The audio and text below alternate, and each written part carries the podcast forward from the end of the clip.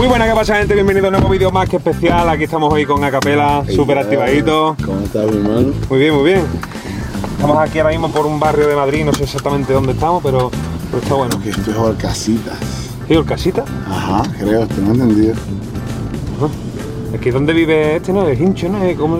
Creo que, ajá, siempre lo nombro, pero no sé si sea exactamente, creo. Me mete siempre ahí, ¡ay! Orcasita, ¿eh? El hincho, el hincho es duro. Pues nada, estamos por aquí que hemos quedado a la hora de que yo tengo un hambre, yo tengo hambre. Sí, yo también, pero. Pero hay que hacer, hay que ser serio, hay que ser Claro, pero profesional. estaba, estaba penado porque me quedé dormido. Sí, es verdad que se ha quedado dormido, pero bueno, no pasa nada. Siempre cuando tú llegues tarde a un sitio por las mañanas, te sirve la excusa de, del cambio horario. el horario, eso te- sí, del jet lag. Del jet lag. Eso siempre cuadra, ¿eh? Sí.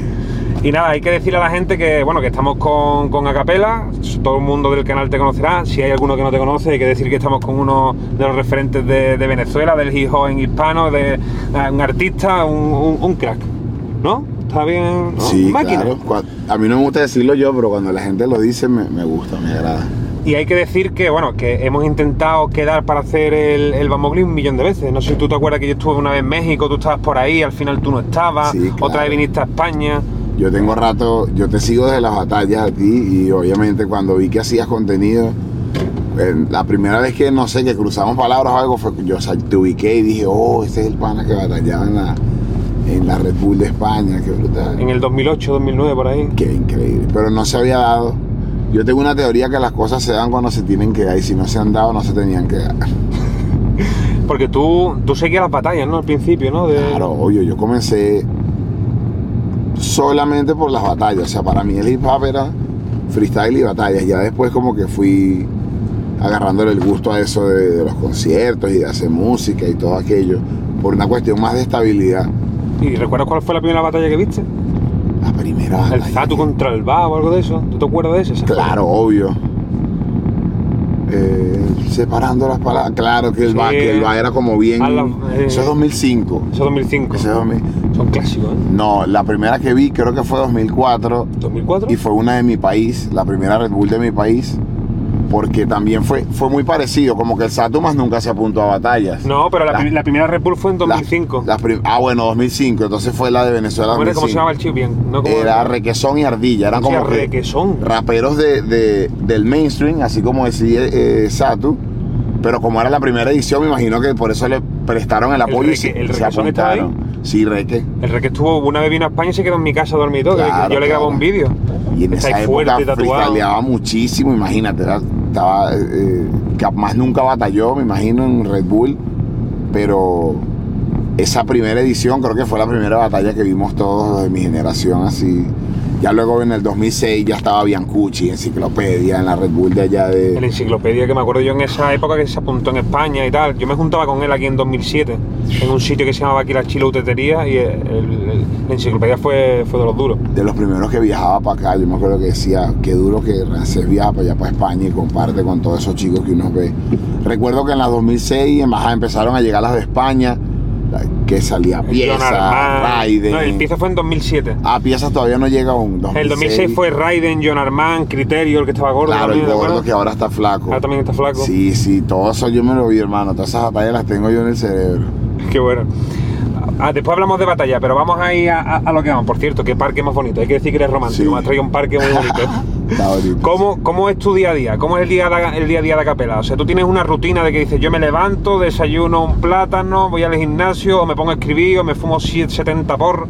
¿Cómo, cómo es un día a día de Acapela? Para que la gente se ubique un poquito.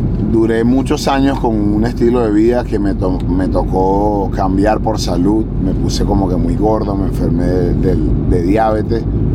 Y no sé, de un año hacia acá, ahora sí tengo de repente hábitos y desayuno y hago ejercicio y como sano y ya no, ya no fumo ni me meto nada.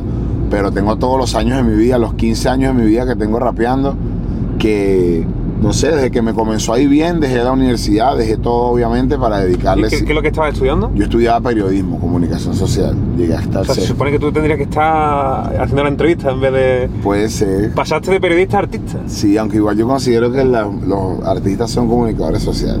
Sí, es verdad. ¿eh? Al final eres un periodista, un rapero periodista, porque Sí. vas comentando... Igual relato y redacto, pero rimando. Bueno, no sé, mis últimos 15 años de vida, así como ahorita, hermano, imposible de, de 9, 10 de la mañana jamás despierto. Siempre me paro después del mediodía. Eh, De chill, ¿no? Claro, nunca tuve, no, pero ve, como que todo en exceso hace daño. Ese círculo vicioso tampoco me, me agradó mucho. Porque vivía más de noche que de día, ¿no? Sí, y como que eso fue lo que, al mismo tiempo, esa comodidad y esa libertad que me brindó el, el- el éxito en la música, de ya no tener que hacer nada, creo que me creó una zona de confort que, que me, que me quitó como la, la astucia o la, o la... Yo más nunca improvisé de repente como improvisaba antes, ¿sabes? Porque ya no estoy en la calle cada rato practicando, ya estás en tu casa jugando a la play. Incluso hasta el hábito, hasta el hábito de ir a grabar en pandemia a mí se me quitaron las ganas de todo. Sí, ¿a que sí. Claro, que no tenía Te ganas un nada. vago, ¿no? Un sí. Te levantabas, jugabas a la consola, dormir, comer ya, y ya, y ya era para qué más, ¿no? Un círculo vicioso, sí. Vale. ¿Cómo fue crecer? Tú creciste en Venezuela, ¿no? Claro. Venezuela, ¿cómo lo pintan aquí? Aquí lo pintan como que si quieres echar gasolina tienes que estar cuatro horas esperando para echar gasolina. Si quieres comer, a lo mejor no hay nada en el supermercado. ¿Están así como lo pintan en España? Sí, pero tiene como realidades paralelas. O sea, eso es- esa es la realidad general. Pero dentro de esa realidad hay gente que hay supermercados, pero que y están ahí, hay de todo, pero de repente es imposible para alguien que está al frente y es como si no estuviera. Entonces, si, si el cuento te lo está echando alguien del entorno de esa persona, obviamente te va a decir que no hay nada. Pero si el cuento te lo echa eh, una persona que tiene acceso a, a esa bomba de gasolina un poco más cara o ese supermercado, te van a decir que no pasa nada. No, hay, hay truquitos, ¿no? Sí, no, Venezuela no es así como dicen. O sea, yo a veces hasta cometo el error, como yo tengo, gracias a Dios, eh, acceso a, algún, a cosas y digo, no vale, todo, después digo, no, todo no está bien. O sea, todo no está bien. No puedes decir que todo está bien.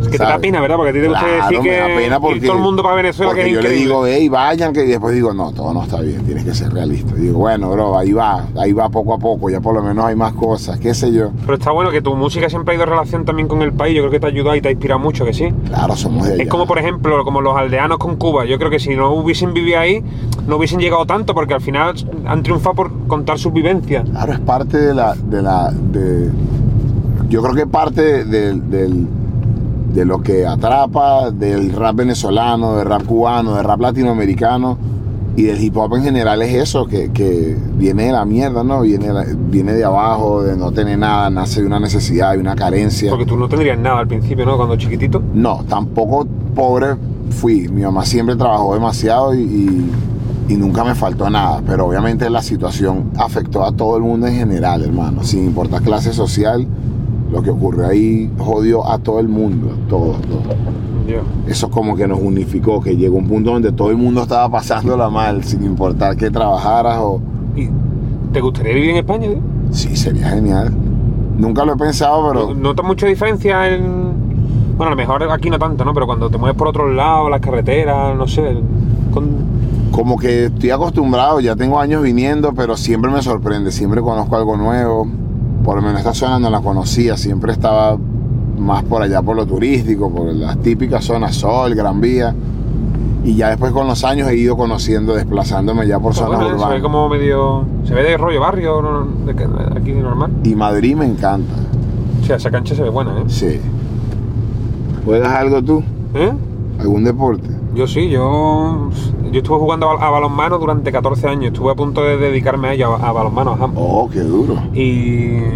Pero bien, eso es lo que yo he jugado. Pero vamos, que me gusta también el básquet. Yo soy triplista. Oh, qué, Yo las enchufo de tres. qué duro. La verdad, ¿y tú? Tú sí yo metes, ¿no? malo para el deporte. O sea, malo. tú tiras 20 tiros libres y ¿cuántos metes? Nada, mano. Di la verdad. Si tú tiras 20 tiros libres, ¿cuántos pueden entrar? Como dos.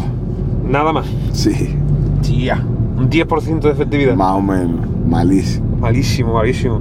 ¿Cómo es tu proceso de creación cuando vas a crear un, un- un tema? O sea, ¿tú eres de los que en el blog de notas vas escribiendo frases y después las unes? ¿O tú esperas a tener el beat y te gusta ir al estudio, lo haces mientras comes? ¿Cómo suele ser el No. proceso de creación de acapela? Como lo dijiste primero, no soy tan cuadrado. O sea, como que puede que estemos aquí y, se me- y sé que estoy haciendo una canción sobre, sobre lo- un árbol y estamos aquí hablando y, y se me ocurrió una, una rima y para no, que no se me olvide la escribo por ahí en el teléfono. Tú apuntando barras, ¿no? Luego cuando me siento digo, uh, mira, ¿verdad que en estos días esta barra?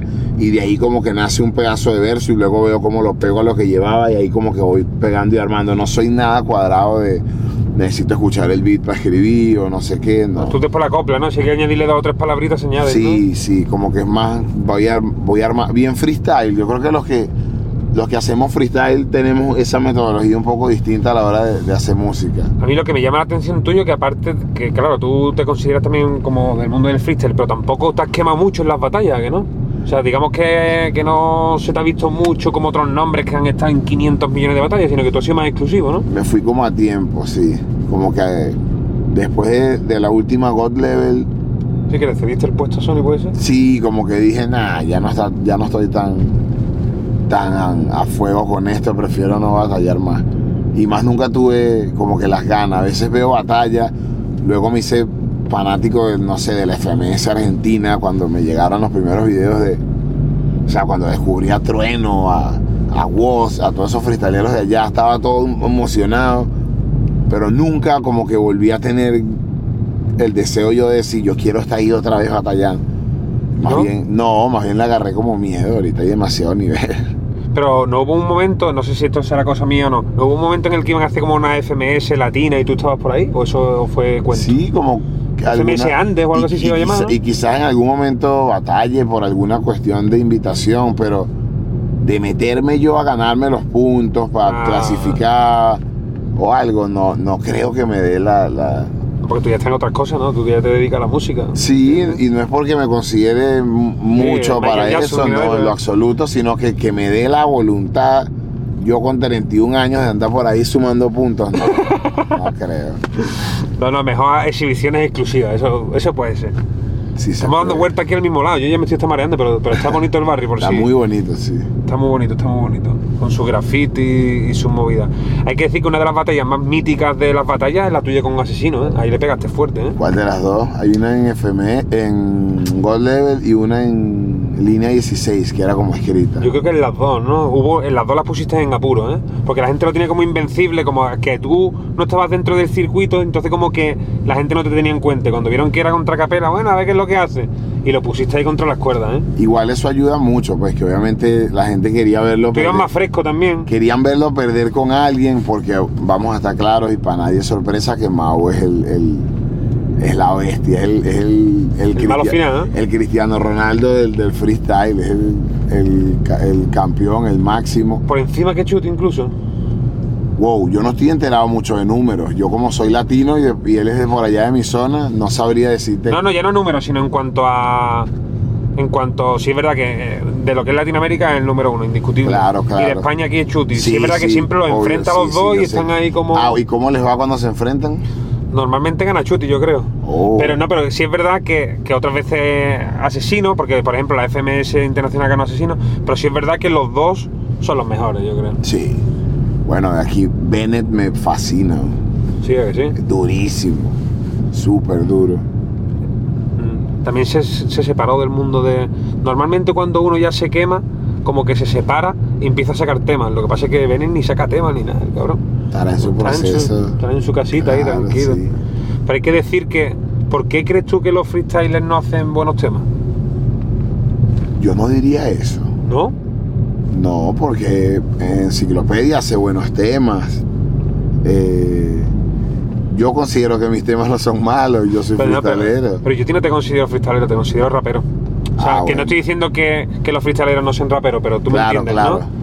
Sino que son dos cosas diferentes, creo yo. No sé, yo creo que quizás la, la- lo que dije. ¿Entiendes te a lo que me refiero? Que- Claro, obvio, sí, sí. De repente les cuesta más el crossover de, de freestyle a, a música. Que dices tú muchas veces cuando un freestyler saca temas, dices tú, cabrón, pero si esto parece una improvisación. Sí. Ahora está sacando un tema. La metodología, de repente están tan acostumbrados a rimar de una vez y que todo sea tan, tan espontáneo y tan de una vez que, que graban one take y de repente no se sientan quirúrgicamente a preparar algo eh, métrica por métrica como lo haría de repente un rapero que escribe más y no freestylea tan.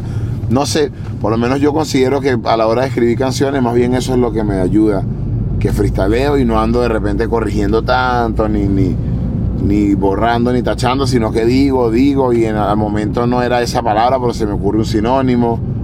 Y grabo de una vez, grabo muy rápido, grabo un- una toma, one take. Y siempre, siempre ese comentario cuando grabo con mis panas es como, ah, mogo, tú porque freestaleas, ya la grabaste. O sea, más bien a mí me, me representa como una ventaja, me, me siento aventajado. Sí, que, si te juntas con alguien en el estudio, como que le sacas ventaja por Claro. tener el don de improvisar. Sí, hay, porque hay raperos que son muy buenos, hermano, pero son. Tienen o sea, que ir con el blog de como una notas, todo. ciencia, así como, wow, voy a escribir, yo hago primero esta sílaba, luego aquí, y la divido por cuatro, la multiplico, la divido, y uno es como, weón, es rap, marico, no matemática.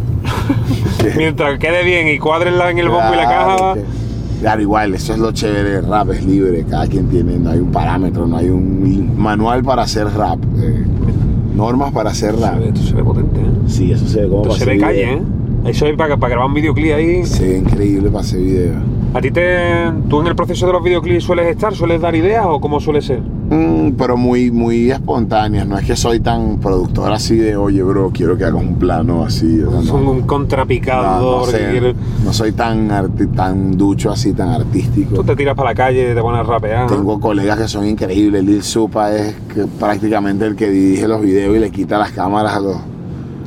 Sí, quiero que hagas esto y esto y esto y esto y esto. Y después les doy una referencia, así como la película tal, toma. Y quedan los camarógrafos como que, ah. No, no, este, este viene preparado, ¿no? Ah, Como este viene preparado. Sí, yo no soy tan. Más o menos tengo mi noción y puede que dé dos o tres ideas que sugiera algo, pero no soy tan bueno. Bueno, pues seguimos por aquí dando vueltas. Hemos cambiado la ruta porque ya hemos pasado tres veces por el mismo lado. Claro. Ahora vamos a, vamos a cambiar. Eh, ¿Tú te consideras una persona ahorradora? ¿Eres ahorrador? Para nada. Soy súper gastador. ¿En serio? Sí. O sea, tú, por ejemplo, con, con lo que tienes ahora ahora mismo eh, y con tu ritmo de vida, ¿cuánto tiempo podrías vivir sin trabajar? Wow. Como un. Máximo seis meses. ¿En serio? Sí. O sea, que tú vas a full, ¿no? Sí, aparte también tengo mucha gente. Ayudo a mucha gente de mi familia. Estamos como. ¿Ah, sí? Sí, so- me tocó a mí, soy el soporte o el instrumento de, de mi familia. Bueno, igual que ellos te ayudaron a ti cuando tú eras pequeño, ¿no? Obvio, por supuesto, exacto. Por Qué eso bueno. digo que, que soy el soporte, me tocó a mí. Entonces, eso también, Eso será un orgullo, ¿no? claro, eso, eso es mi... Eso te hará feliz, ¿no? Cada, cada vez que tengas que ingresar, dices tú, coño, aquí estoy yo. Cada vez que me siento una mierda de persona, me acuerdo que eso es lo, que esa es mi función en el, en el mundo, ayudar a mi Cada vez que familia. ves tú menos no sé cuánto y tú, ahí, está, ahí estoy yo. Sí, para eso es. Pero entonces, no, es que no te creas que eso es el, la- el escape de dinero. El mayor escape de dinero es que al cumplir con esas responsabilidades, luego digo, ya está, esto que queda, puedo gastármelo porque ya cumplí con, ¿sabes? Como me siento libre, de, ya cumplí, ya ayudé, hice aquí, aquí, aquí, acá, mi hijo, mamá, hermana, papá, tú, tú, tú. Listo, quiero esa cámara, me la compro. Quiero ese, Para eso trabajas también, ¿no? obvio, exacto. Porque tú ahora mismo, ¿dónde estás viviendo exactamente? En Medellín, Colombia. En Medellín. Es verdad, en Medellín. Increíble. No, Medellín es increíble, ¿eh? ¿Has ido? He ido, he, ido por ahí- he ido como tres veces. He ido allí a la Comuna 13 también. Sí, Medellín. Conocí a un chico que se llama La Voz, que es uno que está allí rapeando siempre las escaleras estas. Claro. Y, y la verdad es que, que me ocurrió una cosa que es una tontería, pero yo me lo llevo como un aprendizaje brutal. Recuerdo yo que estaba allí, que fui a grabar un videoclip a, a un cantante de, de allí y se pusieron un montón de niños alrededor mía y yo entré en una tienda y, y le, le- le compré un helado a cada uno, que al final al cambio sale nada. Claro. Y recuerdo que al día siguiente, cuando fui al mismo sitio, el hombre de la tienda se me acercó y me regaló un helado. Y digo, ¿y esto por qué me lo regala? Me dice, por haberte portado tan bien con los niños ayer. Qué chévere. Y dije yo, hostia.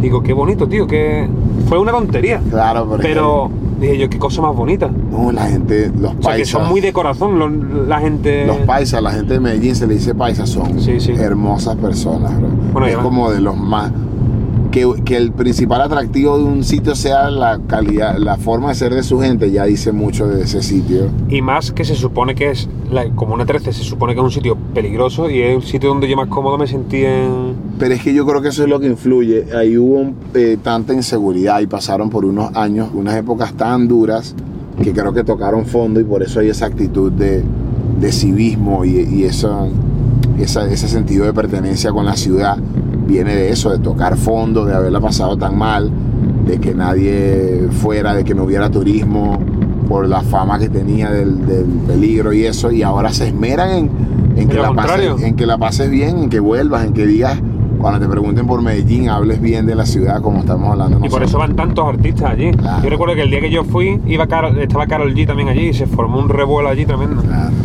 Está muy... es súper Muy bonito. Hay mucha gente que me ha preguntado por pregúntale de Residente, que él dijo que no era rapero, pero la gente también es que lo sacó de contexto, yo creo que sí. Como que la gente diciendo como que la habías tirado y digo yo, no, coño, yo me he visto la, la entrevista donde tú dices eso y dices tú que te encantaba, que tal, solo que el hombre no es rapero, en verdad. El hombre Sí, no, como que, que no es... vira- viralizaron el pedacito Que no, de es basta- entrevista. que no es, no es Nash ni nada de eso, sino que el tío hace otro estilo de música y quizás es más, más por otro lado. Sí, eso fue un podcast en Colombia que me hicieron la pregunta y, y yo respondí lo que pensaba. Incluso Residente es, es ami- amigo no conocido, cono- amigo de un amigo. Y después de eso como que obviamente con mi amigo mandé como a preguntarle como que, hey, pregunta si todo bien, si se... No, que todo bien, que vio la entrevista completa. Y yo, ah, chévere. Pero sí, fue la gente, y sabes, la gente de internet me imagino que le encantaría que existiera esto, ¿no? De yo, de chismoso hablando mal de algún rapero. Pero no va a ocurrir. No, no va a ocurrir, yo estoy adulto ya. No va a ocurrir. Ni de niñato anduve en esa locura, después de viejo, no creo que... Otra de las cosas que te han preguntado mil veces es si te, si te verías en una sesión de, de Bizarrap. Sí, obvio, claro. Claro. Tú lo reventarías, ¿a que sí? Sí, bueno, sí, obvio. Habría que tirar por donde... Porque tú tienes, eres versátil, o sea, muchas veces le metes ahí rollo rap 90, otras veces trap, otras veces... Yo creo que cuando uno se sienta para hacer una sesión así, que sabe que la ve mucha gente, como que se lo piensa un poquito más, ¿no? En una sesión con Bizarrap, al ser él tan exitoso, yo creo que me dejaría asesorar por él. Le diría, hermano, dime Haz lo tú- que tú creas y yo le meto. Dime, dime tú qué hay que hacer. Y yo, claro, porque la fórmula la tiene él, ¿sabes? Eh, todo lo que ha hecho lo ha requete hiper recontra pegado. Que voy a venir yo a decirle que Que ¿Cómo tiene que funcionar? no quiero que haya cambio electrónica, solo quiero rap. No, no, no, hermano, y dale, Tú haz lo que tú le- quieras. Y yo le doy, claro. Yo voy a ir durmiendo ahora aquí, cuando ya esté listo tú me avisas Obvio. y le metes... Porque es que tú ahí dices cualquier tontería, como si cantas un chiste, como si cuentas un chiste, ¿verdad? Ahí todo cuadra. O sea, que todo se pega, es increíble la fórmula que... Igual son buenas, tampoco es que es cualquier cosa y se pega. No, todas Ah, no, son no, no, que todas son buenas. Como que hay un buen filtro ahí de, y está todo muy, muy bien medido. Claro. Cuando te enteraste tú de las noticias de, de Cancerbero, ¿cómo te pilló? ¿Cómo te quedaste? Ah, eso fue. Estábamos en. en- No sé si viste que yo hablé de esto con Enciclopedia y se hizo también viral, que él contó su experiencia. Bueno, No, no, lo vi no. mucha, lo vi mucha gente. Yo estaba en, en Chile haciendo un disco con unos amigos y estaba con un- uno de los amigos con que estaba, era muy amigo de, de Cancerbero, pero muy, muy amigo. Es Norik de Rapper School, un rapero peruano que, uff, una leyenda. Y estábamos haciendo un disco y wow, nos, en- nos enteramos a las 6 de la mañana, 5 y media de la mañana me llamaron. Después que me lo hice me tocó decirle a él, obviamente. nada en Chile, no pude estar en Venezuela, no pude ir. Yo nunca he podido ir a- a despedir así a gente especial. Como que no tengo. No tengo suerte para los velorios ni para esas vainas. Siempre estoy en otro lado, no puedo ir. Pero igual chévere porque no tengo ese último recuerdo feo, sino que la última vez que lo vi, lo vi cantando, ¿sabes? Lo vi en algún concierto. Pero sí, eso fue horrible. Yo creo que hasta el sol de hoy la escena hip hop venezolana no, no supera ni entiende qué pasó, ni la, ni la latinoamericana. Y, que, y la gente nueva que lo, que lo escucha y se empapa de la historia y luego investiga son los que están con más inquietud. Y tú notas cuando es alguien que apenas lo acaba de, que se acaba de enterar, que te dice, ¿y qué ha pasado? ¿Qué pasó? Y uno como que no, bro, ni idea, nadie sabe. Nadie lo sabe, ¿no? Yo no tengo idea, no te puedo, sería especular yo- decirte cualquier... Te, te voy a contar una cosa que es una locura que tú no tiene ni sentido. ¿Tú sabes que yo tenía una canción con Cancerbero? Wow, ¿en serio? Pero, pero, ¿y sabes qué es lo mejor de todo? Que yo no sabía que yo tenía una canción con Cancerbero. Ahora, ¿cómo te queda? Un featuring con varias personas, algo así. Era un featuring, esto fue en 2006. Hice una canción con unos dominicanos y me, tiraron a, me dijeron, vamos a meter también a un venezolano. Y yo, vale, mételo. Y metieron a Cancerbero. ¿Qué ocurre? Que, ya te quedó ahí la cosa, ya pasaron los años y hubo un día que yo, revisando canciones, que eso, está hasta en YouTube, la canción es malísima, eh, revisando carpetas, porque yo siempre ponía 2006 y metía ahí mis canciones, 2007 metía mis canciones, y un día mirando la carpeta del 2006 pone Mowgli Fit, Cancerbero, y yo, güey, cuando ya Cancerbero era conocido, y diciendo, que yo tengo un tema con lo puse y era, y era Cancerbero, pero es que ni me acordaba, porque fue en el ¿Y 2006. salió? Eso está en YouTube, la Wow. canción es malísima. ¿Cómo se llama? Mm, No me acuerdo ni cómo se llama, yo no le paro o algo así. La canción es horrible. Qué brutal. Pero me puse a investigar y yo hablaba con él por el Messenger y eso, y es que ni, ni lo recordaba. Porque él tardó mucho tiempo en pegarse. ¿A ti nunca te ha pasado a lo mejor en un principio que hace una canción y meten a 5 o 6 y a lo mejor el nombre de alguno ni te sube? Yo qué sé. a mí me ha an- pasado Antes en era al así, principio. Era la manera de compartir haciendo canciones y ya, y uno tenía canciones con todo el que fuera y no te ponías a ver Bueno, Instagram a ver si grababa. como Pues uno de esos era Cancerbero. Qué Y bien. dije yo, qué, qué cosa más, más rara, la verdad. Qué bonito era eso en el rap antes. Era como, oh, tú haces rap, yo también, hagamos una canción, ya. Era Eso- como, ¿y cuántos seguidores tienes? No, nada, ¿Y, ahora- y en qué proyectas tú? Pásame tu Spotify, Arti. Antes te digo una cosa, cuando yo iba a la Red Bull en el 2008, ahí ni se cobraba, pero es que encima tú, yo iba a discotecas a cantar y tampoco se cobraba. O sea, dabas por hecho que iba, yo qué sé, ¿sabes? Y ahora todo el mundo, que también está mejor, es más Claro. profesional, ¿sabes? Evolucionó todo, pero Pero que al principio éramos más inconscientes, íbamos ahí. eran, eran las ganas, hermano, las ganas de- de- del hambre, las ganas de... Primero de que rap estuviera donde está ahorita, ¿no? De que cualquier niño supiera que era rap. Yo antes tenía esa inseguridad y esa cuestión cuando era joven de, de que si estaba en un sitio era como, ah, me estás mirando feo porque no sabes qué represento, vengo de un movimiento que se llama hip hop y sus cuatro elementos y siempre como que en plan de explicar a la gente no soy pandillero, ahora ya la gente más bien tienes que esconderte, ya todo el mundo sabe quién eres, todo el mundo sabe qué es rap, todo el mundo, los niños saben qué son las batallas. Entonces, si era lo que queríamos y, por tanto tiempo era lo que reclamábamos en canciones, me parece injusto que ahora, porque pasa, los raperos digan ahora, ya nada es como antes, ahora todos consumen batalla, bro, y no era lo que querías, pues no era lo que queríamos. O estás en las sombras o el producto se exhibe, pero no puedes estar en el, en el, en el medio de las dos. Y yo considero, por el bien de la movida y el, y el bien de todos, que es mejor que la movida esté así mainstream, Ya, total. que las batallas estén full, que los raperos cobren, que los freestyleros se hagan virales.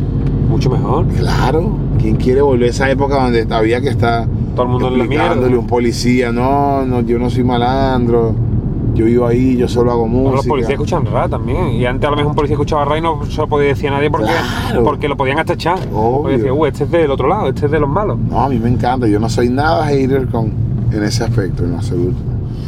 Vamos a volver para allá. Una de las cosas que sí hay que hablar sí o sí es de tu pérdida de peso. Pero Claro. es impresionante, ¿eh? Como has perdido Sí, de peso, ¿eh? como Eres la mitad ya, ¿no? Sí, como se No, tuve que ir no era como el gordopela, ya no, ya era el flaco, ¿no? Gordo, gordo, yo era gordísimo y... O sea, que te, has quedado en la mitad, ¿no? Más o menos, ¿no? O- a ver, si pesaba 155 y ahora- y ahora peso 85, sí, casi la mitad. más o menos la mitad. Sí. ¿Y tú cómo, cómo te sientas ahora tu día a día? ¿Vas más? ¿Te cansas menos? ¿O cómo? Obvio, por supuesto. Si con tantos kilos que me quité, aparte lo que más me tenía afectado que era la respiración. Tú roncabas antes, ¿no? Pero como un oso hi- hibernando. Que te ibas a tragar la almohada cualquier... A mí me pasaba también. Yo dije, cualquier día me trago la almohada. Y la gente me despertaba y me decía, Cabrón, baja, ¿no? hermano, ¿te, ¿estás bien? Y yo, sí, weón, estaba durmiendo, ¿por qué me despertaste? Es que estás roncando muy mal, pensé que te ibas a morir yo. y hasta me grababan, mira para que veas cómo ronca. Y cuando me veía en videos era como, uy, no, qué horrible. ¿Y te ha pasado alguna vez de incluso de que imagínate, no, vas a quedar con alguien o vas- tienes que dormir y, y hasta te da vergüencita, ¿sabes? Te lo digo porque me ha Claro, pasado, yo también he sido un gordaco. obvio. De que te da vergüenza de decir, mierda, ahora voy a dormir cerca de este y este va a ver que yo ronco aquí que parece que se van a caer las paredes. Sí, sí, me pasó muchísimo. La gente que me conoce sabe, Esto está bien, porque para la gente que esté gorda, que lo escuche y diga, coño, los beneficios de estar delgado. Claro. A ver, aquí estamos dando una masterclass. Los de- que me conocen ya sabían, pero siempre me tocaba advertirle a la gente como, mami, o bro, o hermanos, gracias por recibirme en su casa, voy a dormir ahí, no los voy a dejar dormir, ronco durísimo. El más que ronca, ¿no? Sí. Bueno, no, el, el, el DJ mío, el manager mío ronca mal. ¿En serio? Y no es gordo, sí. Hostia. Shout out pa' Kiko. ¿Y a ti también te costaba antes encontrar ropa que te gustase y te quedase bien? Porque tú sabes, llega un punto, yo creo que a partir de 120, 130 te cuesta encontrar las tiendas. Yo cuando Sí, pesaba, toda la vida. yo llegué a pesar 130 y yo no encontraba ropa que me quedase bien. Porque la gente, tú vas a un Zara o vas a, a una tienda y no tienen 4 XL por regla general. O Lo que 3 pasa es XL. que en mi época más gordo fue cuando me moví para Estados Unidos Ah. y allá sí hay. Eso Pero no, pero no. Te llega de pilla en Venezuela y te Fue, jodiste. fue una zona de confort que más bien me afectó porque son los últimos años donde ah, ya había ropa para mi gordura, ya había cualquier talla de lo que sea, así que dale, ah, el gordo, ah, y no. Y te ves ahora en los vídeos de Antic y que cómo, cómo te ves, te, te hace. O sea, lo ves como. Porque a lo mejor en esa época lo que a mí me pasaba por lo menos, como que tú tampoco te veías mal frente al espejo, pero tú ahora que has perdido tanto peso, te ves en los vídeos y dices, tú coño, sí que estaba mal.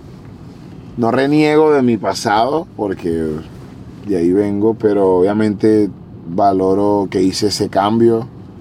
Cuando me veo en esos videos me veo como como muriéndome, como que me estaba muriendo porque era lo que estaba pasando en realidad, es una muerte lenta.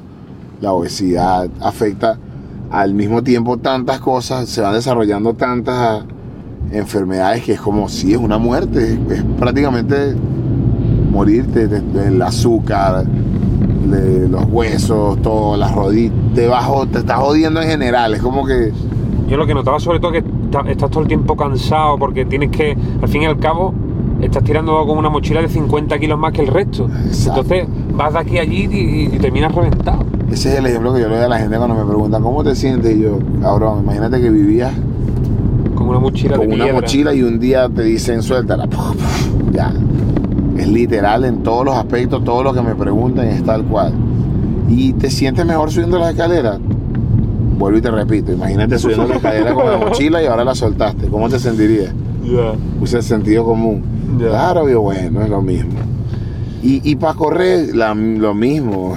Y, wea, A mochila, estos días Diego, una mochila de, de 70 kilos y después que ir de la ve como... como el traje de Piccolo. Sí, sí, no, totalmente.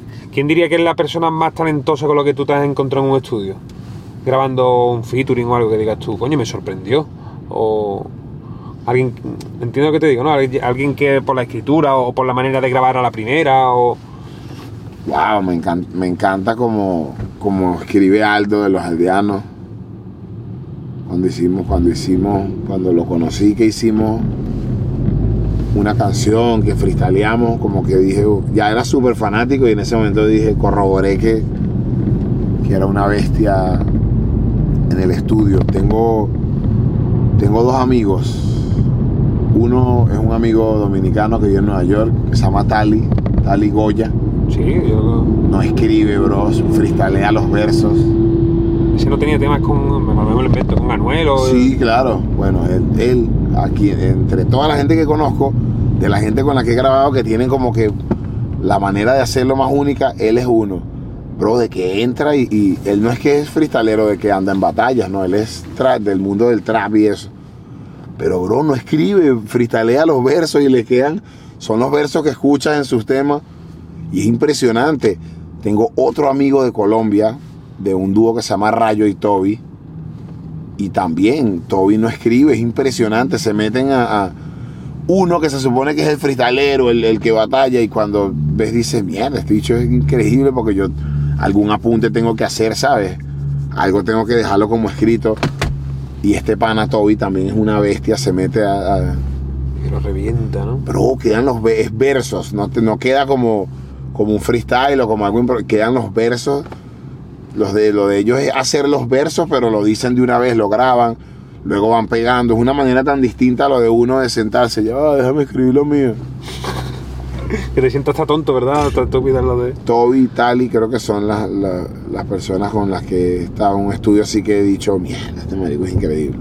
¿Y a ti te gusta YouTube? ¿Sueles ver algún youtuber o algo? ¿Hay alguno que te guste? Que Sí. tú me digas, yo me gusta Ibai, Luisito Comunica, no sé quién. ¿Hay alguno Dross. que a ti te guste? Fanático de Dross. Todas las noches antes, para dormirme, para el insomnio, veo. Creo que de los pocos canales que estoy suscrito es el de Dross. O sea, fan, ¿no? Sí, pues no soy usuario de YouTube de. O sea, todos vemos YouTube cuando te sientas en el sofá, pones un video. Pero hace poco aprendí a usarlo de ya hay que suscribirme a un canal cuando me gusta el contenido y ese canal luego me sugiere y me avisa cuando la persona... Eso yo no lo sabía hacer antes. Ahora sí, ¿no? Y soy el, el su- soy un suscriptor de Dross porque me gustó su contenido.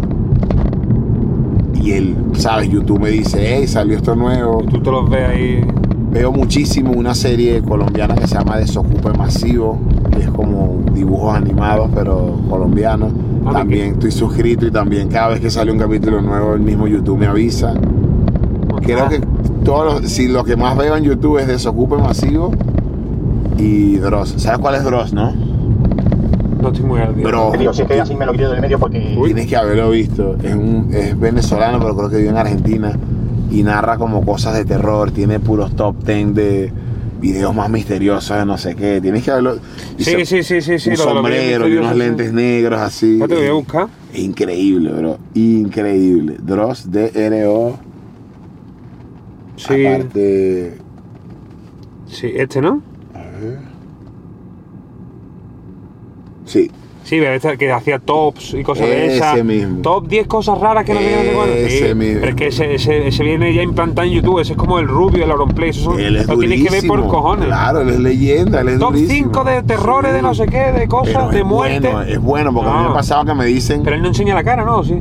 Creo que no. Ya Ah, no. ¿que no? No, no, no. Antes sí. Y ya ahorita solo pone los videos. Pero es brutal, hermano. Vamos a Brutal. decirle que deje un comentario aquí si está viendo esto, porque esto se lo reventarán ahora. Dross, te amamos. Soy fanático. Eres el mejor. Todos los días antes de irte a dormir te ves un videito de Eh, Dross. Es el mejor. Si no, no duermes igual.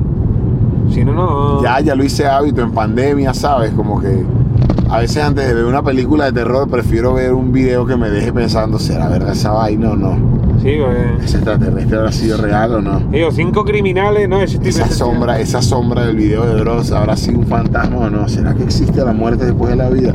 La vaina me pone todo existencial ahí. Bueno, ahora porque no estás fumando, pero si te ves un vídeo del Dross y estás fumado ya te quedas loco, No, no lo haría. ¿no? ¿No? ¿A que no? No. ¿A ti te gusta leer los comentarios cuando tú sacas un vídeo? No. No porque son muchos para empezar. Y Tampoco te afecta ni te influye ni nada, ¿no? es que ¿qué me va a afectar si no le estoy viendo la cara? No sé quién es, no sé si su criterio. Si, si tiene criterio opinión. Tú sabes, hay mucha gente empezar, que no se pone si- ahí y se... No sé si es un niño de 12 años, no sé si es una cuenta falsa, ¿sabes? Porque en verdad los haters, si te das cuenta, existen nada más que en internet, porque tú vas por la calle y a ti nunca te ha dicho nadie seguro, a capela eres un mierda, seguro que no. No, y que ya es por gusto, a veces será como por es troleo, entonces tomarle, tomarte en serio esos comentarios no, no tienen ni siquiera... Es co- o to- como tomarte los positivos, como que te instales a leer y si todos dicen que eres el mejor y salgas a la calle creyéndote el mejor porque lo leíste en YouTube, no tiene No, no, no, no. ni, ni buenos ni malos. No, a me ha pasado alguna vez de que alguien me pida una foto y me, me- me menciona y el último y, y lo que me había comentado antes era que yo era un mierda y digo, cabrón, pero, o sea, me has dicho aquí que soy un mierda hace cuatro años, que te habrá pasado también, digo yo, ¿no? Claro, obvio. Con lo de los géneros, no sé, siempre. A veces noto mucho cuando alguien me pone. Mejor eres cuando hacías rap. Y es como, bro, la canción es de rap. Escúchala primero. Abre primero el tema, Y- escucha los primeros segundos y después pones el comentario. Y tienes haters de en plan de, oye, molaba más cuando estabas más gordo, también no te pasará, ¿no? Como que, que seguro que hay gente que te dice. sí, como- obvio. Pero imagínate. La gente no entiende que, que al final ti- tienes que estar sano y para que si le gusta la música de la capela tiene que estar sanito, tiene que estar mm, mejor físicamente, ¿no? Nada, a mí ni me importa si lo entienden o no, ni que, me, ni que me dieran de comer. Esa es la otra, bro. Todavía está tan. tan la, la manera de, de darle de comer a un rapero es consumiéndolo en Spotify, obviamente, y en. Eso es como de las cosas. Por eso te digo, no, no, no me, en Instagram de repente, como Instagram a mí no me da de qué comer, es una herramienta obviamente y lo necesito, pero como Instagram no me da directamente de qué comer, yo no me mortifico por nadie que me haga, que me diga algo en Instagram, porque es como ni me pongo a explicar nada en Instagram. Lo de la polémica esa de la De de, residente. la- de residente o todo eso, quizás se hubiese aclarado, oscurecido más si yo estuviera en Instagram aclarando cosas, pero es que siempre es como mi postura, como de, ah, pero explica, es un envío, no, me sabe mierda, qué fastidio. como el que quiera pensar lo que piense, pero yo ponerme en Instagram a explicarle a la gente por qué me puse flaco, por qué no estoy gordo, discúlpenme, o por qué estoy haciendo, que dar explicaciones. por qué estoy haciendo merengue, por qué estoy haciendo salsa, perdónenme, es que yo de niño era músico de orquesta y tengo inquietudes musicales que sobrepasan tu adolescencia, tus 12 años de vida que llevas escuchando Bad Bunny. Yo ponerme a explicarles me sabe a mierda, yo no explico nada, el que me quiera escuchar, que lo escuche. Y el que no, carajo. Y ya por ahí habrá un tema donde si hablo de la vaina de por qué me puse flaco, ah, y ya después entenderá, y si no, no, pero yo ponerme a explicar, nada, ni a Pues- mi mamá. Pues de nada, pues ya hemos llegado aquí, ahora sí que vamos a despedirnos de la gente. Muchísimas gracias por... Oh, el cigala. Se parece, ¿eh? El cigala después de una paella va a ser. Hijo puta, se parecía. Ya estamos por aquí de nuevo, hemos estado dando vueltecitas por aquí, la verdad que está muy bonito el barrio, ahora vamos a ver si comemos, si te dejo ahí, vemos qué es lo que hacemos. claro, vamos a comer. Y, y nada, bro, dale unas últimas palabras ahí a los 4 o 5 que te están viendo. Hermano, gracias a ti por la invitación. Al fin pudimos concretar. Gracias a la gente de, de- de España, a la movida de España. Desde la primera vez que vine me sorprendió que estemos tan lejos, pero obviamente unidos por el idioma. Y que haya tanto apoyo y que todos ustedes sepan quiénes somos y que siempre haya eso tan bonito de, Esto es como... de que sepan, de que sepan quién es uno. En mi vida me imaginé jamás que, que iba a poder hacer vida artística aquí, tener entrevistas, dar conciertos, ¿sabes? Que la gente supiera quién es uno. Eso siempre me encanta y, y- y siempre me va a sorprender porque estamos tan, tan lejos territorialmente.